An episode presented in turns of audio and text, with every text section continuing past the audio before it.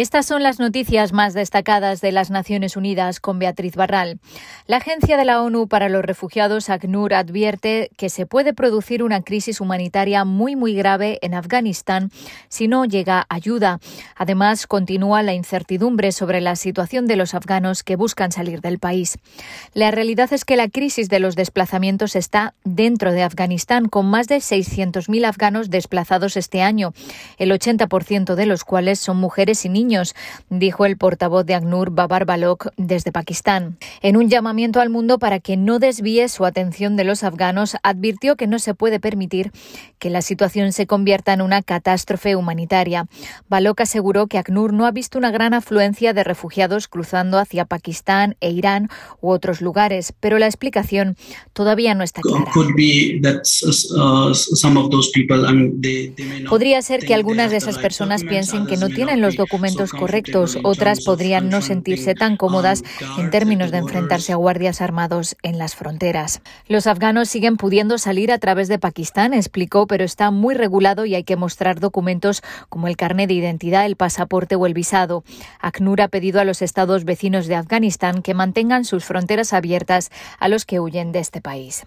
La pobreza en el Líbano ha aumentado drásticamente en el último año, afectando ahora a cerca del 74% de la población si se tienen en cuenta otras dimensiones, además de los ingresos, como el acceso a la sanidad, la educación y los servicios públicos, la tasa aumenta hasta el 82%, advierte la Comisión Económica para Asia Occidental.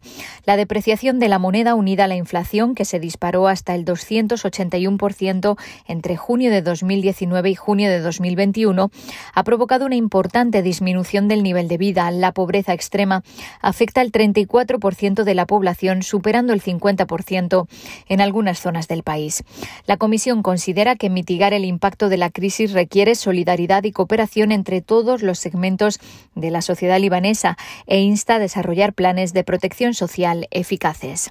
Unos 540.000 niños y niñas afectados por el terremoto de agosto en el suroeste de Haití se enfrentan ahora a la posible reaparición de enfermedades transmitidas por el agua.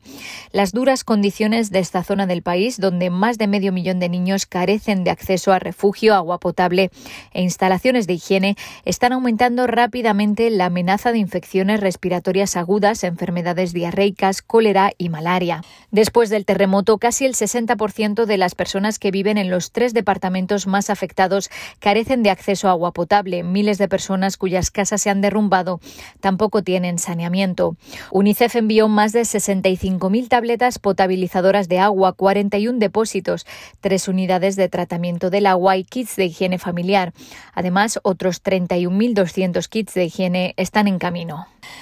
Y hablamos ahora de medio ambiente porque los confinamientos por el COVID-19 y las restricciones a los desplazamientos dieron lugar a un drástico y breve descenso de las emisiones de los principales contaminantes atmosféricos en 2020, especialmente en las zonas urbanas. En el sudeste asiático se redujo en un 40% el nivel de partículas nocivas en el aire causadas por el tráfico y la producción de energía.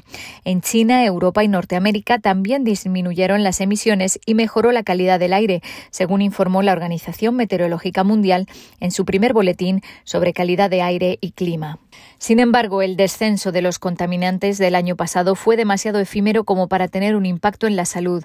Además, la desaparición de algunas de estas partículas permitió que subiera la cantidad de ozono en el aire. Oksana Tarasova es la jefa de la División de Investigación del Medio Ambiente Atmosférico de la agencia. Así que a pesar de un experimento tan inesperado con la química atmosférica, nos dimos cuenta de que en muchas partes del mundo, incluso si se quita el transporte y algunas otras emisiones, la calidad del aire no cumpliría los requisitos de la Organización Mundial de la Salud. Hasta aquí las noticias más destacadas de las Naciones Unidas.